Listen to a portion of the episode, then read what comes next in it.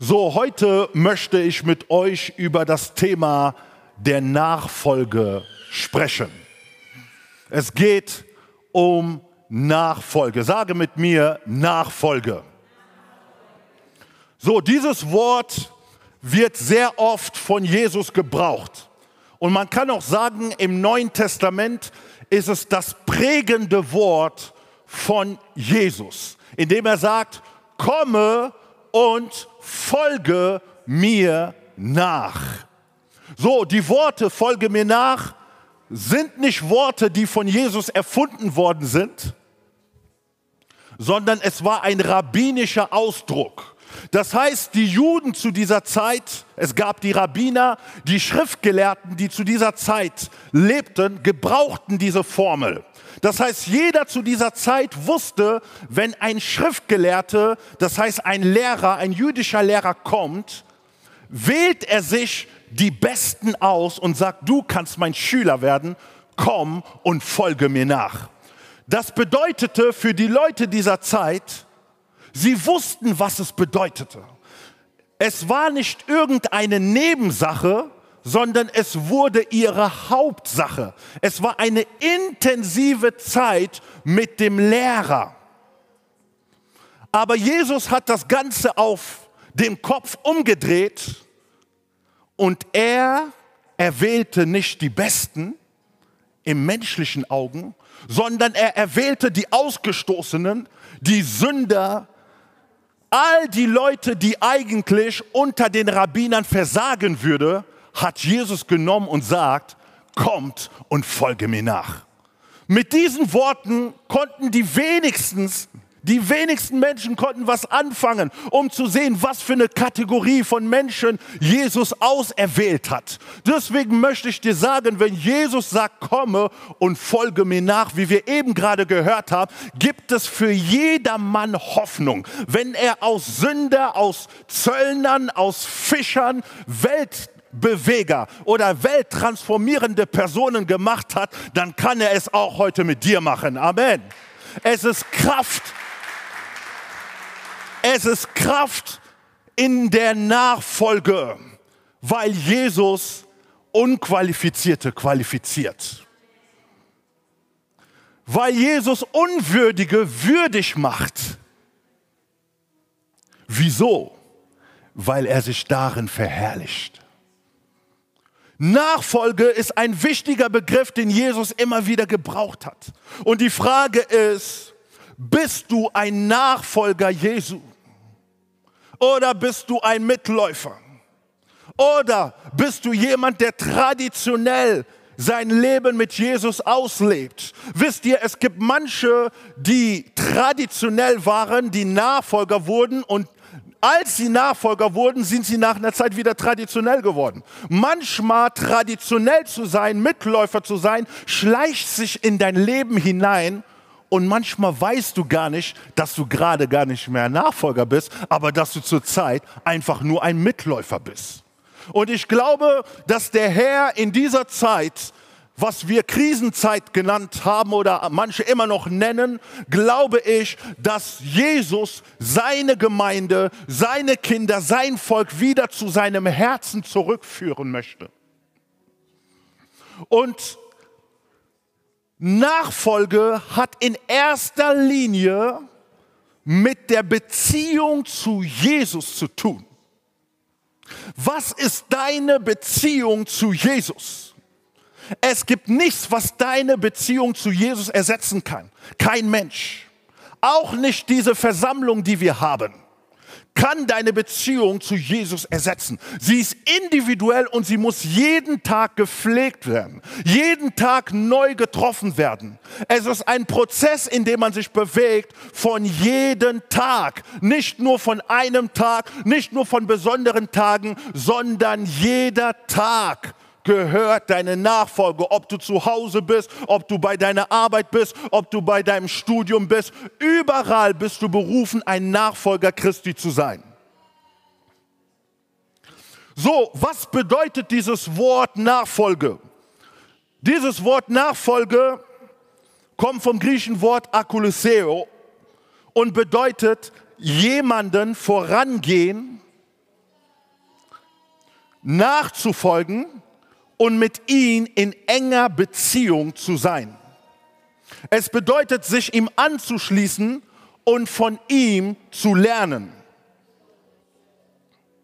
Im übertragenen Sinne bedeutet Jünger oder Nachfolger sein, ihm Folge zu leisten und ihm zu gehorchen. So, wir verstehen, Nachfolger Christi zu sein. In anderen Worten heißt es, jemanden hinterherzugehen.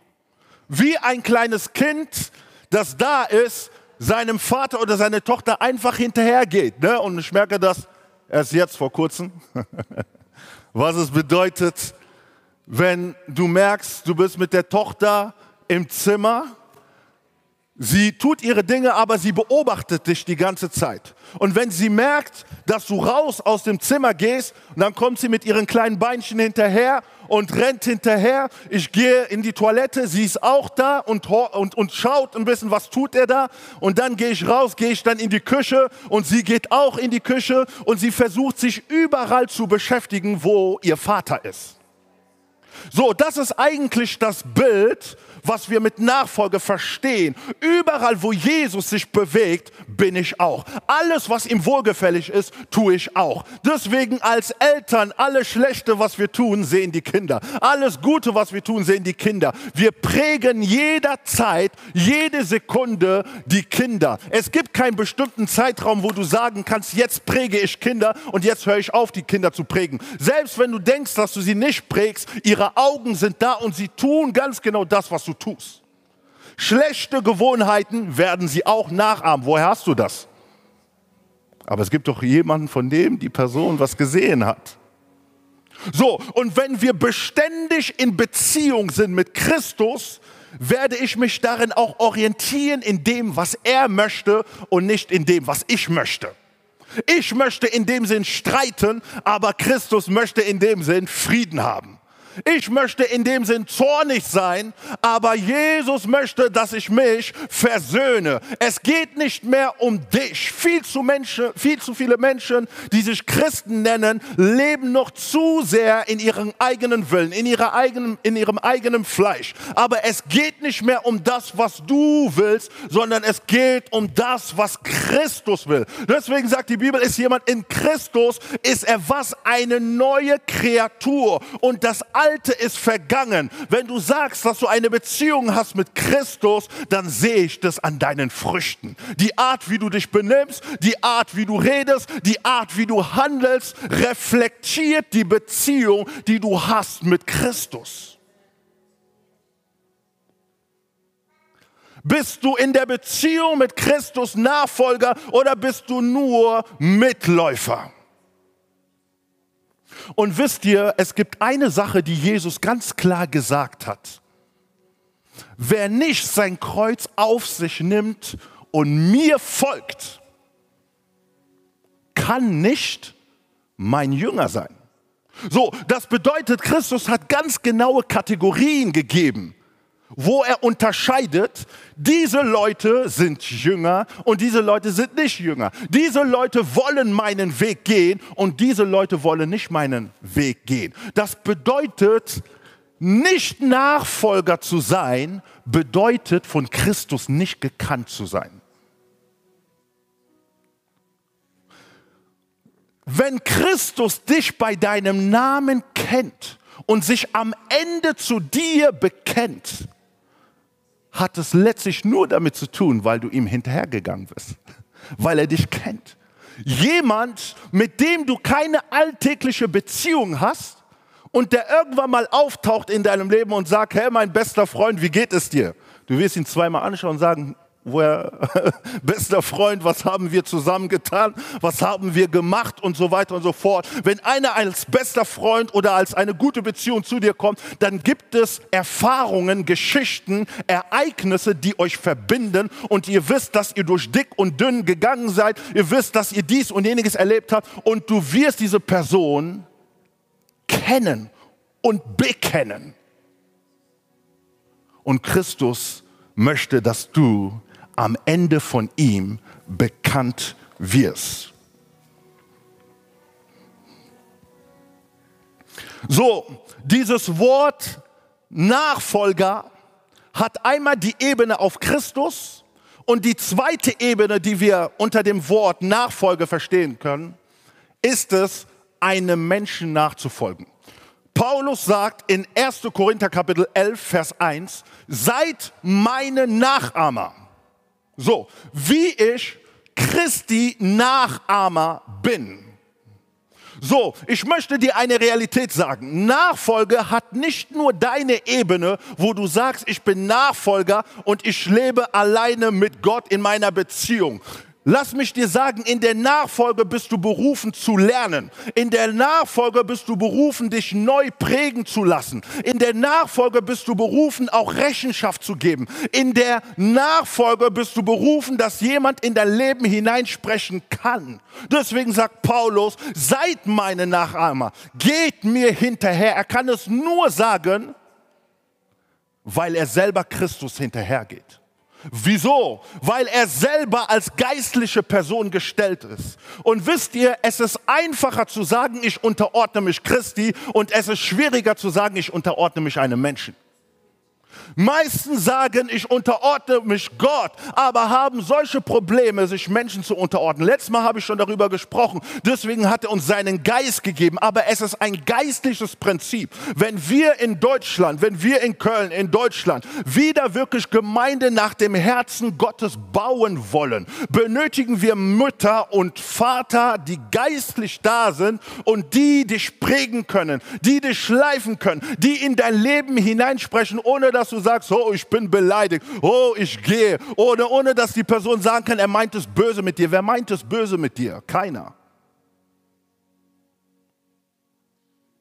Es ist wichtig, dass die Gemeinde in eine andere Reife hineingeht und sagt, ich möchte mich prägen lassen. Ich möchte, dass man an mir schleift. Und dann wird es auch nicht darum gehen, immer um das, was du willst, sondern es wird um das gehen, was dir manchmal einfach nur gesagt wird. Jemanden geistlich nachzufolgen bedeutet manchmal auch einfach Dinge zu akzeptieren. Es ist etwas, was die meisten nicht gewöhnt sind. Nachfolge. Bist du wirklich ein Nachfolger? Apostelgeschichte 8, Vers 12 bis 13. Da heißt es, als sie aber dem Philippus glaubten, der das Evangelium vom Reich Gottes und vom Namen Jesu Christi verkündigte, ließen sich Männer und Frauen taufen. Simon aber glaubte auch und hielt sich, nachdem er getauft war, beständig zu Philippus. Und als er das sah, das Zeichen und große Wunder geschehen, geriet er außer sich. So, hier geht es um Apostelgeschichte Kapitel 8, um das Evangelium, das in Samarien äh, verkündigt worden ist.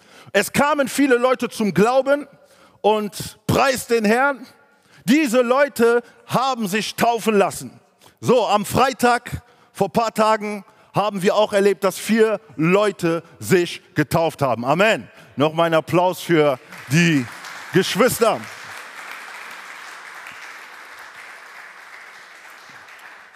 So, als sie sich taufen gelassen haben, lässt die Bibel verstehen über eine Person namens Simon. Nachdem er getauft war, war er beständig zu Philippus. In anderen Worten, er hielt sich an Philippus fest weil er von Philippus viel lernen konnte. Und eines der Dinge, die wichtig sind, dass du dich an Menschen festhältst, von denen du viel lernen kannst. Halte diese Leute fest. Manchmal oder sehr oft ist es so, als müsste man vielen Leuten hinterhergehen. Aber das ist nicht das Prinzip von Nachfolge.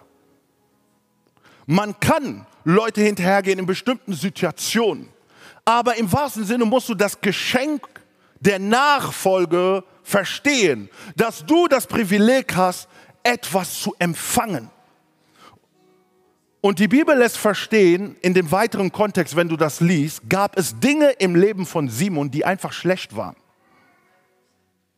Und es war dieser Philippus und es war ein Apostel, der sagte, dass die Dinge, die er hat, dass die schlecht sind. Und er konnte darin lernen und auch darin wachsen.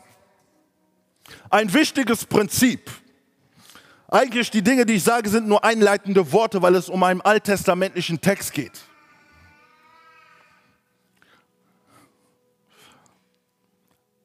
Jemand, der ein Nachfolger Jesu ist, ist jemand, der 100% ist, nicht 80, nicht 70, nicht 60. Die Bibel sagt, wenn du lauwarm bist, speit er dich aus. So, das ist die Realität Christi. Das sind nicht meine Worte. Wenn du lauwarm bist, bedeutet so ein bisschen, bisschen, speit er dich aus. Jesus Christus kann nichts damit anfangen, sondern Christus möchte dir helfen, das ist klar. Aber wenn du beständig einfach nur lauwarm bist, kann Christus nichts mit dir anfangen. So, und lass mich dir sagen, wenn jemand wirklich heiß in Christus, hundertprozentig in Christus ist, du spürst das die Person braucht es dir nicht zu sagen.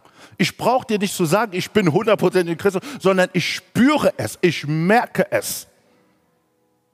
Und ich merke auch, oder man merkt auch, wenn eine Person nicht wirklich drin ist. Dann ist es Zeit, Buße zu tun, um zu sagen, Herr, wo bin ich abgefallen? Wo bin ich nicht in den Dingen, wie du mich haben möchtest? Und ich kehre um, um in deine Nachfolge hineinzugehen. So, wir werden ein paar Steps oder ein paar Punkte noch lernen. Es geht um die Person von Elia.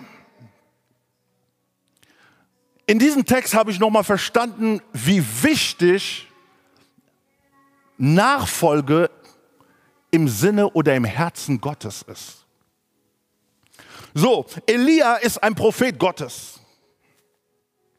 Und dieser Prophet Gottes ist nicht irgendein Prophet, sondern ein besonderer Prophet durch den Gott viele Dinge getan hat.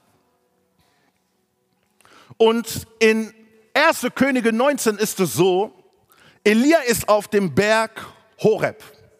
Und als er auf dem Berg Horeb ist, ist er in einer Art so Isolation alleine.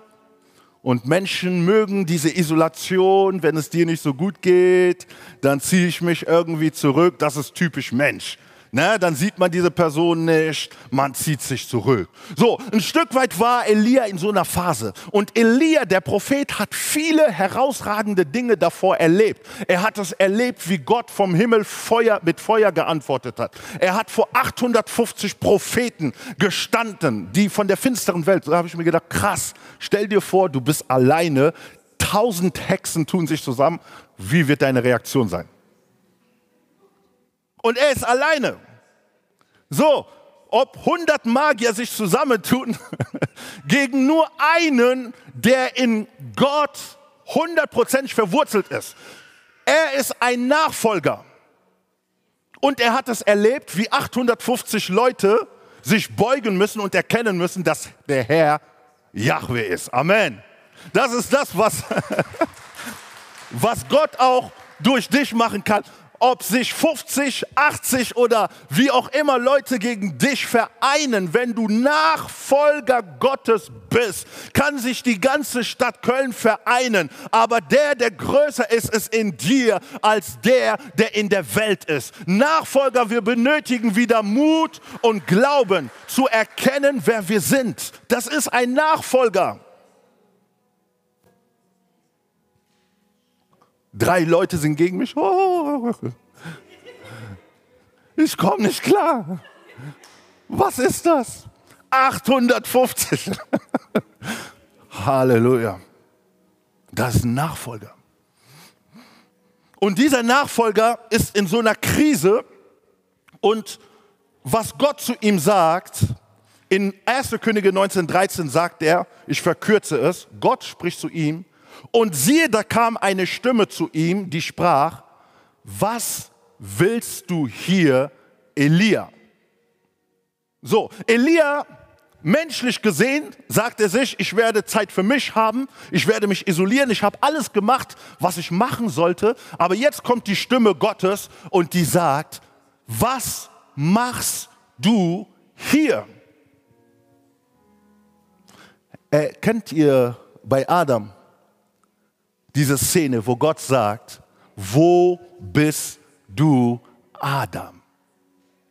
So, das bedeutet, er war in einer Position, wo Gott nicht wohlgefällig war. Und er sagte, hey, du hast hier eigentlich nichts zu ver ver verlieren. Wisst ihr, es gibt manche Situationen oder Positionen, in denen man sich stellt und man gibt sich zufrieden, aber Gott sagt, was machst du da eigentlich? Und du weißt, was gewisse Leute sagen werden, die sich dir nähern wollen und du willst es gar nicht mal hören, weil du schon weißt, was sie sagen werden. Aber im wahrsten Sinne ist es die Stimme Gottes, die dir sagt, Höre auf, in dieser Position oder in diesem Versteck zu sein, wo du gerade bist. Komme raus. Und das sagt Gott zu ihm. Und er sagt zu ihm, jetzt gehe. Ab Vers 15 und 16 sagt er, aber der Herr sprach zu ihm, kehre wieder auf deinen Weg zurück zur Wüste und wandere nach Damaskus und gehe hinein und salbe Hazael zum König über Aram. Auch sollst du Jehu, den Sohn Nimses, zum König über Israel salben und Elisa, den Sohn Saphats von Abel Mechola, sollst du zum Propheten salben an deiner Stelle. Ich weiß, Altes Testament sind immer komplizierte Namen. Aber er sagt hier, du sollst von hier weggehen und du sollst Elisa an deiner Stelle salben.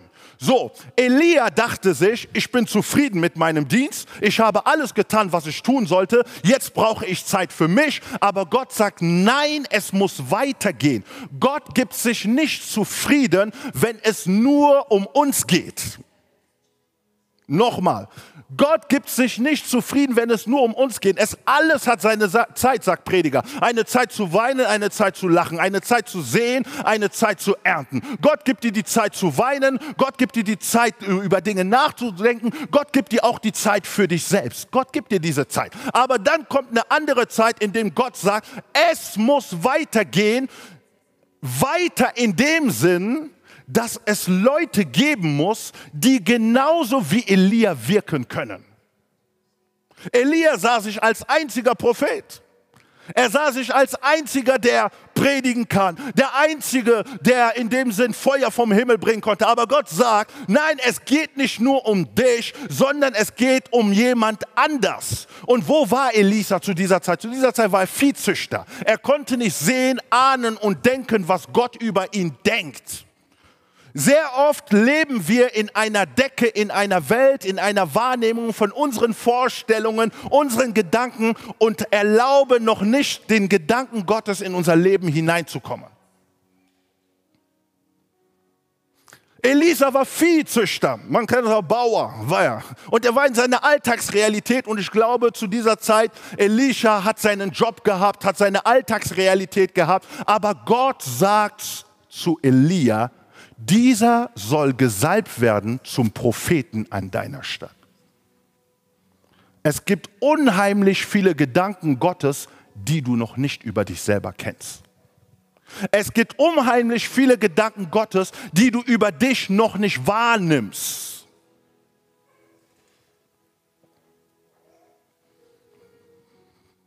Elisha ist in seinem Alltag und genauso leben viele in ihrem Alltag und Gott sagt, du sollst ihn salben. Wisst ihr, was salben bedeutet?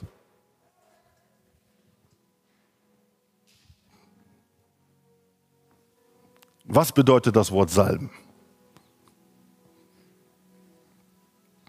Ja, ich hätte einfach weiter vor, vorangehen können, aber im Kopf von einigen wäre, okay, salben, salben, was bedeutet das eigentlich? So, das Wort salben im Alten Testament hat immer den Bezug mit Öl ein jemand kommt und man salbt Öl über einen König, über einen Propheten oder über jemanden, der Gott dienen will.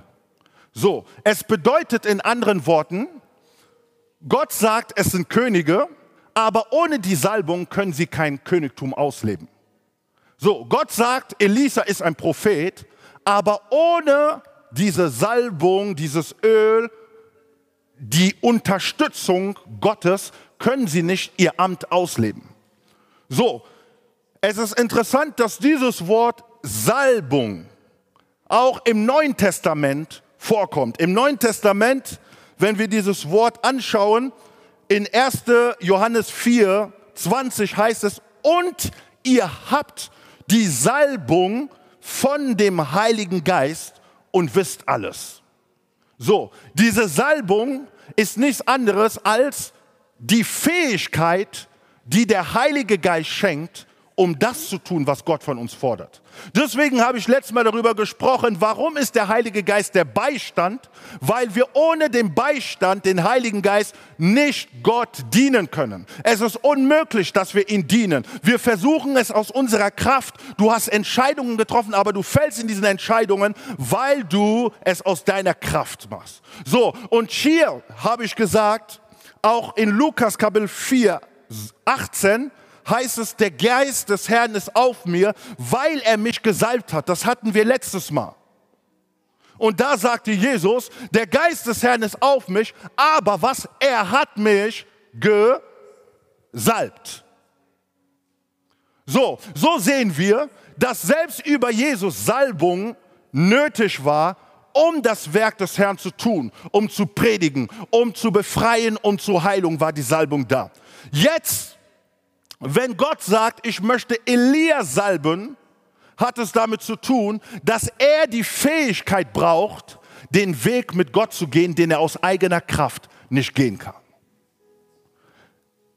Du kannst nicht Nachfolger sein ohne die Fähigkeit und die Kraft des Heiligen Geistes.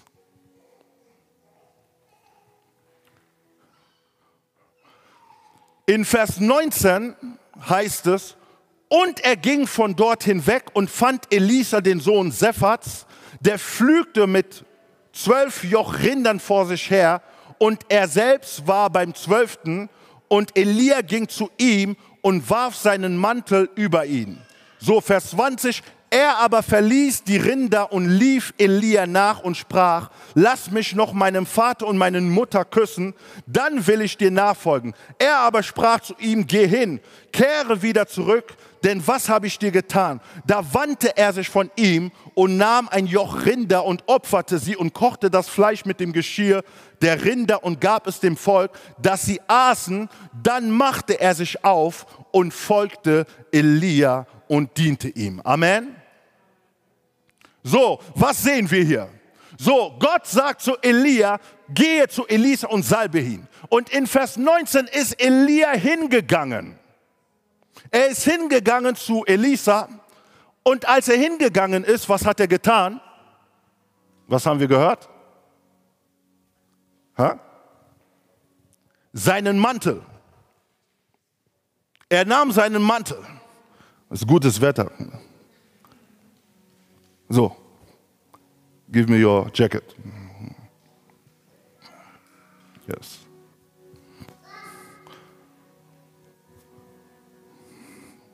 So, wisst ihr, was der Mantel bedeutet? Jeder Prophet zu dieser Zeit oder die Propheten zu dieser Zeit hatten einen Mantel. Man nennt es einen Prophetenmantel. So, und all die Propheten zu dieser Zeit hatten diesen Mantel. Überall, wo sie hingingen und die Leute wussten, ah, das ist ein Prophet. Diesen Mantel hatte auch Johannes der Täufer aus Kamelhaar und so. Und es gibt eine Beschreibung, die mich ein bisschen, ja, die ein bisschen ironisch war. Und man sagt, dieser Mantel, man muss es ja sich vorstellen, es geht um eine heiße Stätte, ne? es geht um heißes Land. Und man muss wissen, dass es vom Geruch überall, wo man hingegangen ist, das Schwitzen und alles, das war das, was den Propheten begleitet hat. Aber wisst ihr, dieses Schwitzen ähm, ist zum einen ein bisschen ironisch, aber dieser Prophet hatte all sein Leiden mit diesem Mantel erlebt. All diese Rückschläge, seine Siege und seine Niederlagen hat er mit diesem Mantel erlebt. So, und jetzt bekommt er von Gott die Nachricht, dass Elisha jetzt den Mantel bekommen soll. Halleluja. So.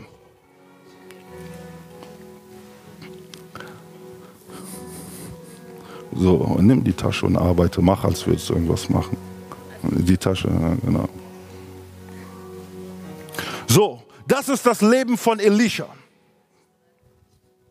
So, jeden Tag steht er auf, ab und zu betet er, ab und zu betet er nicht. Mal hat Elisha Lust, die Bibel zu lesen und manchmal hat er dann nicht mehr Lust, die Bibel zu lesen.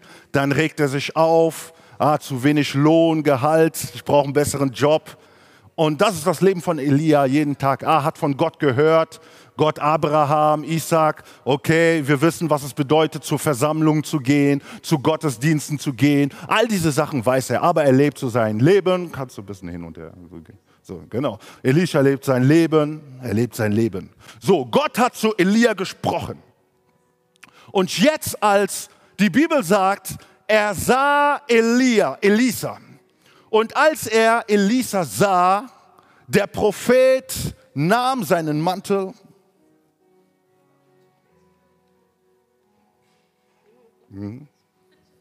So. Und als Elia ihn sah, wusste er ganz genau, mit dem hat Gott was vor. Aber das ist öfters dein Leben, was du lebst. So, gehst hin und her und danach stellst du die Frage, oh, warum habe ich diese Probleme? Warum nur ich? Warum erlebe ich diese Ungerechtigkeit? Und du machst dir Gedanken, fühlst dich alleine, aber erlebst noch keinen Durchbruch mit dem Herrn. Und Gott hat zu jemandem schon gesprochen und sagt, diese Person weiß nicht, wer sie ist.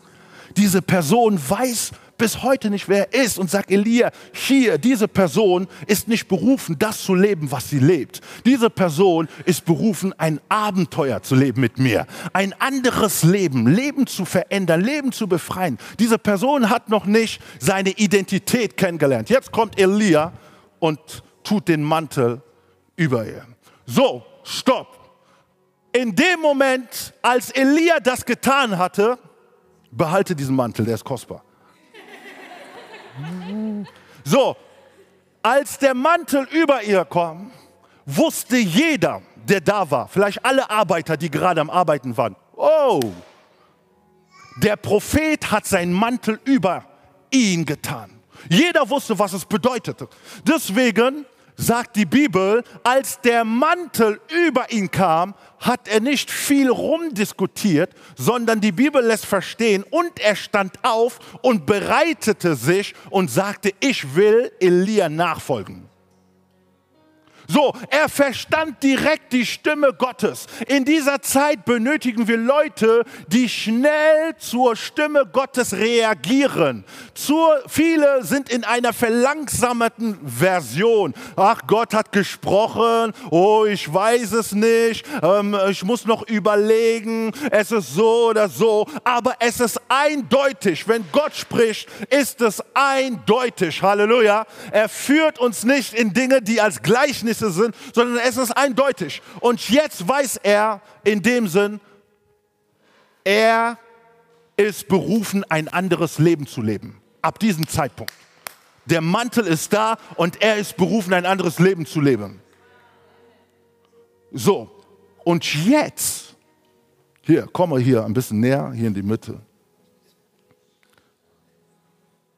Kann Elisha sich entscheiden und sagen, ich bin Elia. Geht er mir hinterher oder geht er mir nicht hinterher? So, er war in einer Entscheidungsphase. Aber Elia, Elisha hat sich nicht viele Fragen gestellt, sondern er war bereit. Und jetzt kam, komm, komm. Und Elia ist direkt hinterhergegangen und hat angefangen, ein anderes Leben zu leben. So, Elia betet für Kranke, Elisha ist dabei. So, Elia predigt das, das Evangelium, er ist dabei. Elia ist da und gewinnt Seelen für Christus, er ist dabei. Elia ist da und er tauft Leute, er ist dabei. Elia ist da und und teilt das Meer, er ist dabei. Er fängt an, ganz andere Dinge zu erleben von den Dingen, die er nur gehört hatte.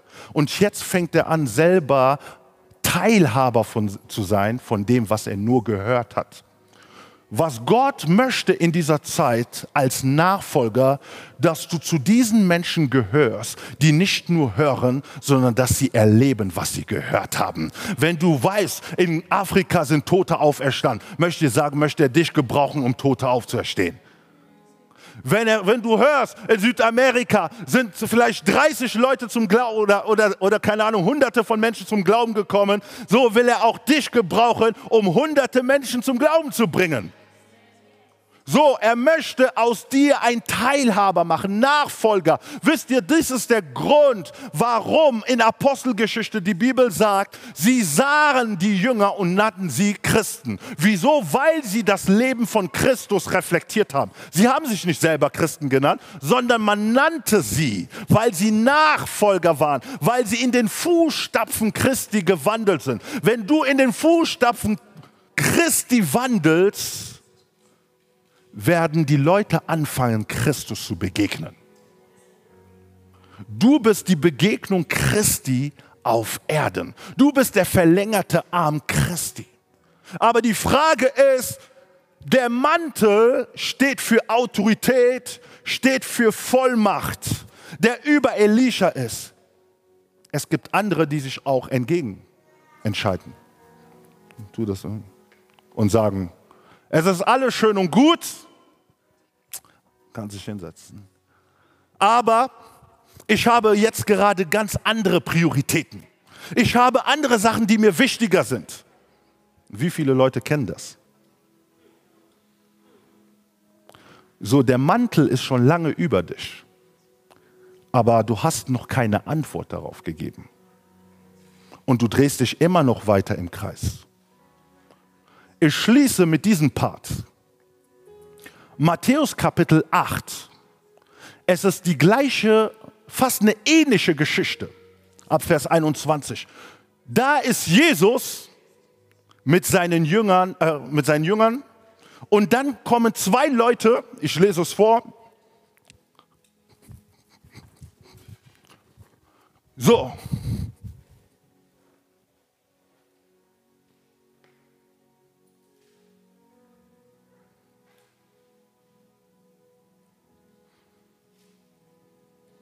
So, Matthäus Kapitel 8, Vers 18. Ab dann, so mit dieser Geschichte schließen wir ab. Als aber Jesus die große Volksmenge um sich sah, befahl er, ans jenseitige Ufer zu fahren. Und ein Schriftgelehrter trat herzu und sprach zu ihm, Meister, ich will dir nachfolgen, wohin du auch gehst. Und Jesus sprach zu ihm, die Füchse haben Gruben und die Vögel des Himmels haben Nester, aber der Sohn des Menschen hat nichts, wo er sein Haupt hinlegen kann. So, was macht dieser Schriftgelehrte? Er sagt, Jesus, ich will dir nachfolgen. Aber als Jesus sagt, ich habe keinen Ort, wo ich bleibe, hört man nichts mehr von dieser Person. Das erste und das letzte Mal nichts mehr von dieser Person gehört. Der hat gedacht, wie, er hat keine Bleibe, das ist vielleicht mir viel zu viel. Es ist besser, dass ich mein Leben wieder lebe, wie ich vorher gelebt habe. So, man hört nichts mehr von dieser Person. So, die zweite Person, die da ist, ein anderer seiner Jünger sprach zu ihm, Herr, erlaube mir zuvor hinzugehen, um meinen Vater zu begraben. Jesus aber sprach zu ihm, folge mir nach und lass die Toten ihre Toten begraben. So, vielleicht an dieser Stelle ist dir aufgefallen, Elisha ins 1. Könige 19 sagte, ich gehe zu, meinen, zu meiner Familie und sage den Tschüss. Und er ist gegangen, hat sich verabschiedet und ist gegangen. Aber hier in dieser Geschichte sagt Jesus, folge mir nach und lass die Toten ihre Toten begraben. So, Jesus, man könnte denken, Jesus erlaubt ihn nicht, wieder zurückzugehen zu seiner Familie. Das ist es nicht. In dem Kontext geht es eigentlich vielmehr darum zu verstehen, was er mit der Aussage sagen wollte, ist, sein Vater war noch am Leben. Es ist ein jüdisches Verständnis. Sein Vater war noch am Leben, aber er musste erst warten, bis er stirbt, dass er das Erbe bekommt und danach kommen würde und sagen, jetzt werde ich dir Jesus nachfolgen. So, das bedeutet, in dem Augenblick hatte er ein ganz anderes Ziel. Er hatte Geld, vor seinen Augen und sagte, ich werde erstmal gehen und sehr viel Geld machen und dann werde ich kommen. So, ich glaube, dass es nicht darum geht, ob man Geld hat oder nicht darum geht, nicht Geld zu haben. Es geht nicht darum, dass man gewisse Ziele erreicht und gewisse Ziele nicht erreicht, sondern es geht vielmehr darin, ich muss nicht erstmal ein Ziel erreichen, um hundertprozentig in der Nachfolge von Christus zu sein. Viele sagen sich, ey, erst, erst wenn ich heirate, dann werde ich Christus nachfolgen. Aber wenn du jetzt nicht Christus nachfolgst, wirst du in der Heirat auch nicht Jesus Christus nachfolgen. Erst wenn ich diesen Job habe, erst wenn ich das habe, werde ich Jesus Christus hundertprozentig nachfolgen. Nein, es fängt jetzt und hier an, ob du etwas hast oder ob du nichts hast. Hundertprozent in Christus. Und deswegen sagt er, lass die Toten die Toten begraben.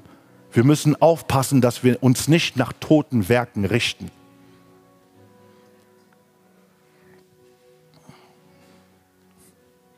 Der Herr möchte dein Herz hier und jetzt. Es gibt ein letztes Bild, was mir in Südkorea noch mal sehr hängen geblieben ist am Herzen. So, der Ort ist genauso entwickelt wie hier und in manchen Sachen sogar entwickelter. So, vor allem in technischen Sachen und so. Sehr sauber, sehr diszipliniert. Ne? Wie die Leute sind ganz anders. Aber ich habe Christen von Christen gesehen und gehört. Dort ist es normal, dass sie um 6 Uhr oder um 5 Uhr zum Gebet kommen und dann arbeiten gehen. Und man redet nicht von fünf oder von drei Leuten, sondern von vielleicht Hunderte, die hinkommen, sie beten und dann gehen sie zur Arbeit. Das kann man auf alles übertragen, nicht nur Gebet, man kann es auf Evangelisieren, man kann es auf alles übertragen. Du kannst solche Dinge nie machen, wenn du vom Herzen kein Nachfolger bist. Es wird dich nur stören. Du wirst es wegwerfen. Es wird zu viel für dich sein. Es gibt manche Dinge, die zu viel sind, aber selbst wenn es zu viel ist, wird dein Herz sagen, ich möchte da ankommen. Ich möchte da ankommen. Ich möchte mehr von Jesus. Ich bin nicht zufrieden mit dem, was ich erlebe. Ich möchte noch mehr von ihm. Ein Nachfolger verlangt nach mehr. Was, ist, was sind die Dinge, die du mit Jesus erlebt hast? Ist dein Herz trocken, kalt geworden? Oder brennt dein Herz wieder neu für die Dinge von Jesus? Und ich verspüre, dass Gott nochmal ein Brennen so anzünden möchte. Dass egal wo du bist, du diesen Drang hast, ein Nachfolger Christi zu sein. Elisha hat eine positive Antwort gegeben. Aber die Antwort, die du gibst, ist dir überlassen. Es gibt manche, die hier sind, zu dem der Herr schon wiederholt gesprochen hat.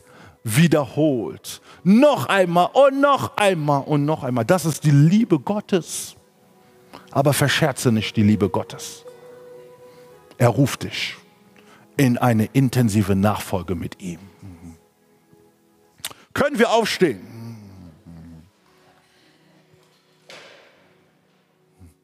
Bin ich Nachfolger oder Mitläufer? Bin ich lauwarm oder heiß in Christus?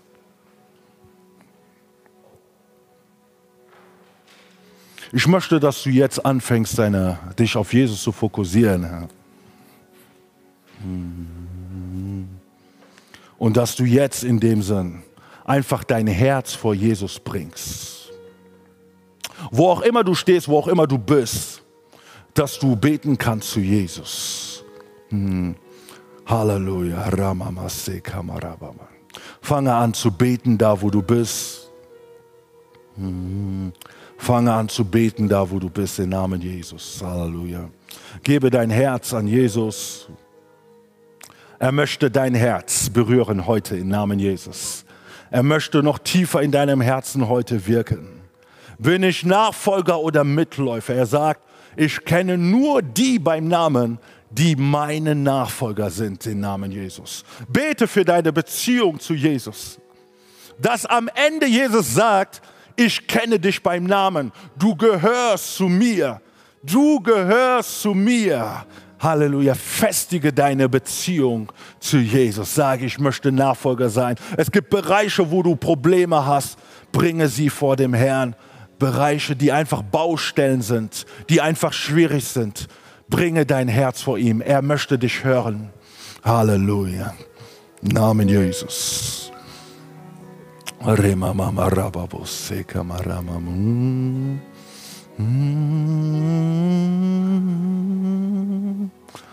Du und Jesus, du und Jesus, Halleluja. Hm, es geht um Jesus. Du.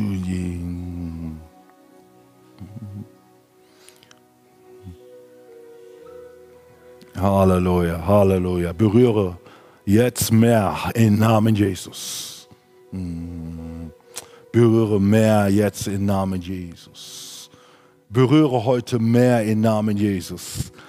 Halleluja. Berühre mehr, mehr, mehr, mehr, mehr heute. Fülle die Herzen neu. Herr, wir stehen auch auf gegen alle Werke, die nicht von dir kommen. Wir zerstören sie im Namen Jesus. Jede Last, jede Lüge, jede Gefangenschaft brechen wir im Namen Jesus. Und wir sprechen eine Tiefe mit dir, Herr. Eine Zeit der Harmonie mit dir, Herr. Der ersten Liebe, Herr. Und ich bete, dass wir alle Nachfolger sein, Herr, nach deinem Herzen, Herr. Herr, Nachfolger nach deinem Herzen. Nehme all die Dinge weg, die nicht zu dir gehören und wir beten für Erneuerung heute, dass jeder Antwort gebe. Der Mantel ist über dich, kannst du Antwort geben. Der Mantel ist über dich, kannst du Antwort geben. Ich habe meinen Mantel über dich gelegt, aber ich habe noch keine Antwort von dir. Gebe mir Antwort auf den Mantel, der über dich ist. Halleluja.